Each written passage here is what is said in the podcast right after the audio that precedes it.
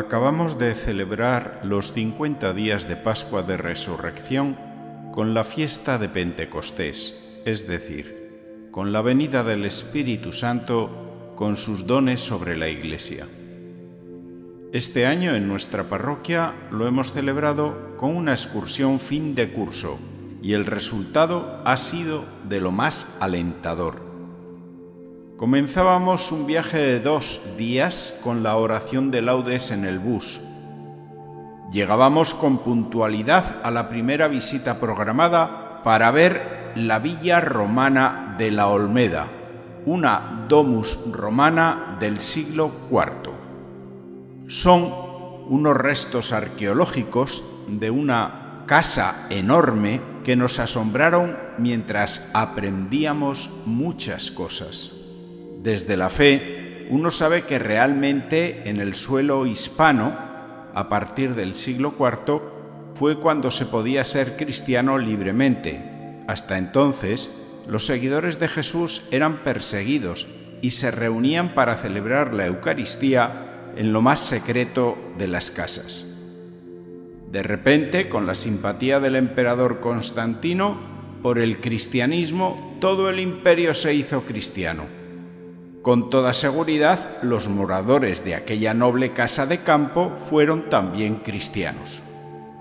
Fue aquella una evangelización de grandes masas paganas que de repente quisieron formar parte de la Iglesia pero no se les pudo dar la suficiente preparación.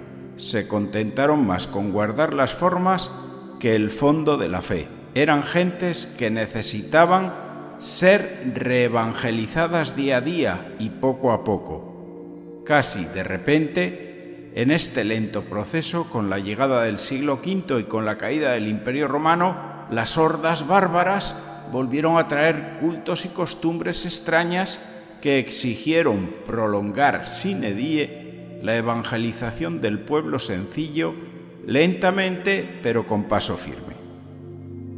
Aquella sociedad como esta en la que ahora estamos no era perfecta. Las ciudades tenían un modo de vida relajado y mundano y muchos cristianos piadosos decidieron alejarse para vivir de forma más perfecta su fe.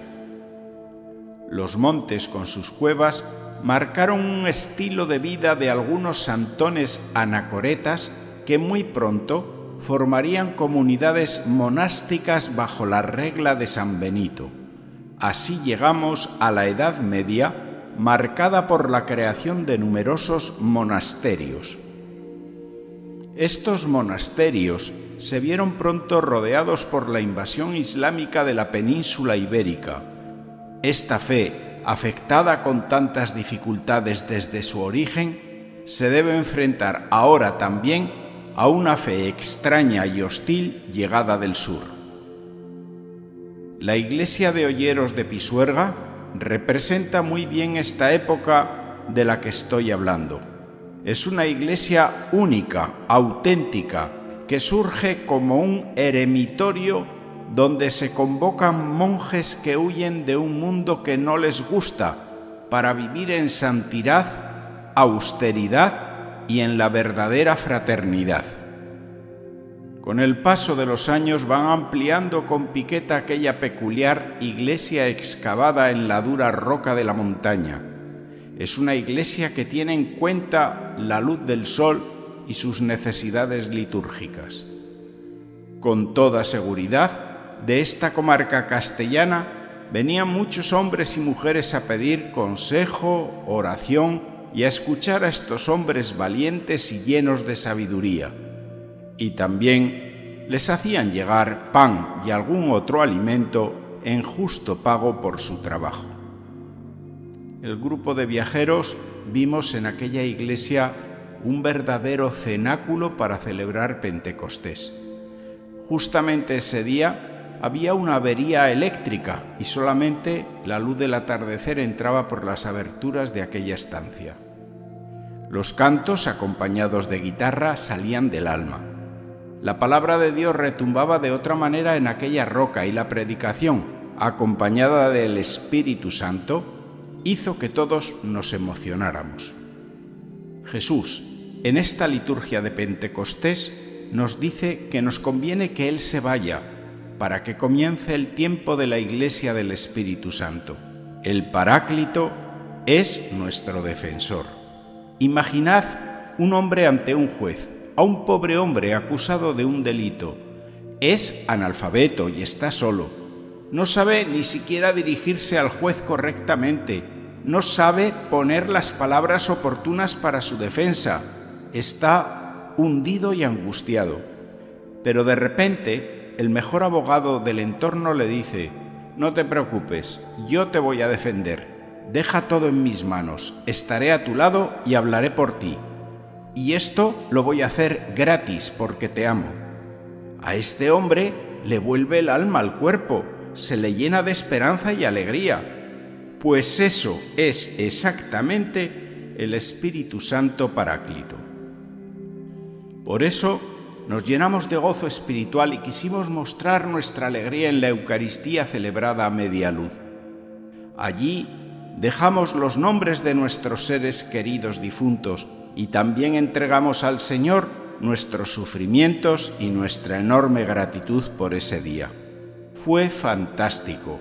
El Espíritu Santo llenó el corazón de las 35 personas que allí estábamos. Al terminar, salimos amenazados por cielos tormentosos y nos dirigimos a toda prisa al bus que nos llevaría al hotel donde nos alojaríamos. Este hotel de cuatro estrellas fue un monasterio abandonado y actualmente acondicionado para acoger huéspedes que buscan descanso. Precisamente fue el monasterio que clausuró la iglesia cueva en la que acabábamos de celebrar la Eucaristía y acogió a aquellos monjes en un nuevo monasterio más acorde con los tiempos nuevos que dejaban atrás la Edad Media. Allí tomamos una apetecible cena caliente en un moderno comedor y luego disfrutamos de una alegre sobremesa musical. Para descansar, nos retiramos a las antiguas celdas monacales, perfectamente acondicionadas a los gustos y diseños del siglo XXI abro un paréntesis para decir que el mundo también hoy necesita conocer la luz de la verdad en la mente y en el corazón la protección amorosa del Espíritu Santo. Este mundo, sin saberlo, lo está buscando, pero lo está buscando mal. Y se está encontrando cada día con falsos caminos, con discursos falaces, con nuevas adicciones que prometen felicidad pero solamente esclavizan y vacían el alma. Muchas personas necesitan soltarse de las cadenas que las atrofian para experimentar en su corazón la frescura del amor. Y esta absolución solo puede llegar a través del oído, es decir, a través de la predicación del Evangelio por parte de testigos creíbles. Hay tanta mies y no tenemos tiempo que perder. Cerramos paréntesis y volvemos a la ruta viajera. El día se abrió con una luz nueva y el canto de los pajarillos. La tormenta de la noche anterior había dejado una mañana fresca y radiante. Después de un desayuno oportuno, tomamos ruta por el viejo reino castellano para poder ver Aguilar de Campó y su monasterio emblemático de Santa María de la Real, guiados convenientemente. Esta edificación, reconvertida en centro hostelero, nos sorprendió con una interesante proyección sobre los muros limpios de la cabecera de la iglesia. Nos contaba con bellas imágenes el origen de la fundación de ese monasterio. Cuentan que el filósofo don Miguel de Unamuno, cuando visitó aquel lugar convertido en una ruina lamentable, dijo una frase que viene a decir algo así como, Toda ruina tiene una esperanza. Y ciertamente sus labios fueron proféticos, pues hoy vemos cómo ha resurgido la belleza que las ruinas y los escombros ocultaban. Y esto sirve también para aplicarlo a las personas.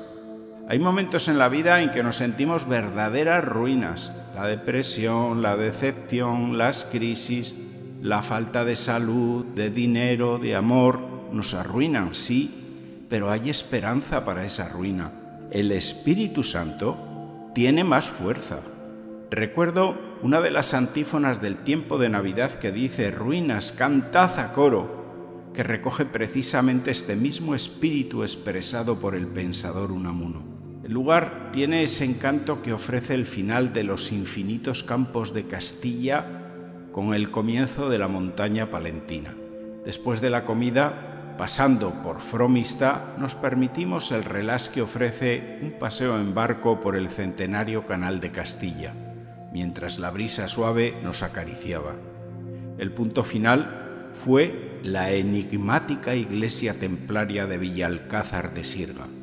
Todo es bello e impresionante en esta iglesia de dimensiones catedralicias pero a mí personalmente lo que robó mi atención fueron los sarcófagos del siglo XIII que cuentan la vida y la muerte de las personas que guardan. Los tres sarcófagos pertenecen al hijo de Fernando III el Santo, a una noble dama y al hermano del rey Alfonso X el Sabio.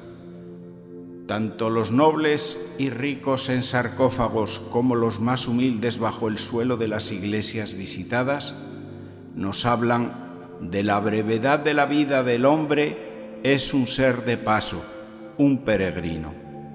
Tantas generaciones se suceden la una a la otra y los mejores al menos dejan una herencia que ahora se nos permite disfrutar a nosotros. Pero ¿Qué herencia vas a dejar tú para que sea un mundo mejor el que herede tu hijo? Yo solo digo una cosa, que lo que no das, lo pierdes. ¿A qué te puedes aferrar en esta vida? Absolutamente a nada, solo a Dios. Qué verdad es que en el cielo el único tesoro que puedes poseer es lo que tú aquí has dado. Tenemos muchísimas ocasiones para ser generosos, y después encontrarnos con ese sitio preparado por Jesús para estar junto al amor del Padre eternamente. El suelo que pisamos en todas las iglesias estaba sembrado de cadáveres que a lo largo de los siglos han abandonado este mundo. No son necrópolis, ciudades de muertos, sino cementerios, palabra que significa dormitorio, el lugar de los que descansan en paz esperando despertar un día para la vida eterna. Te invito a que pases este audio a otras personas. Les hará bien y es gratis. Puedes encontrar otras reflexiones en las principales plataformas con el nombre de Reflexiones de un cura de pueblo. También puedes escucharlas en los audios de la página web parroquialainmaculada.com.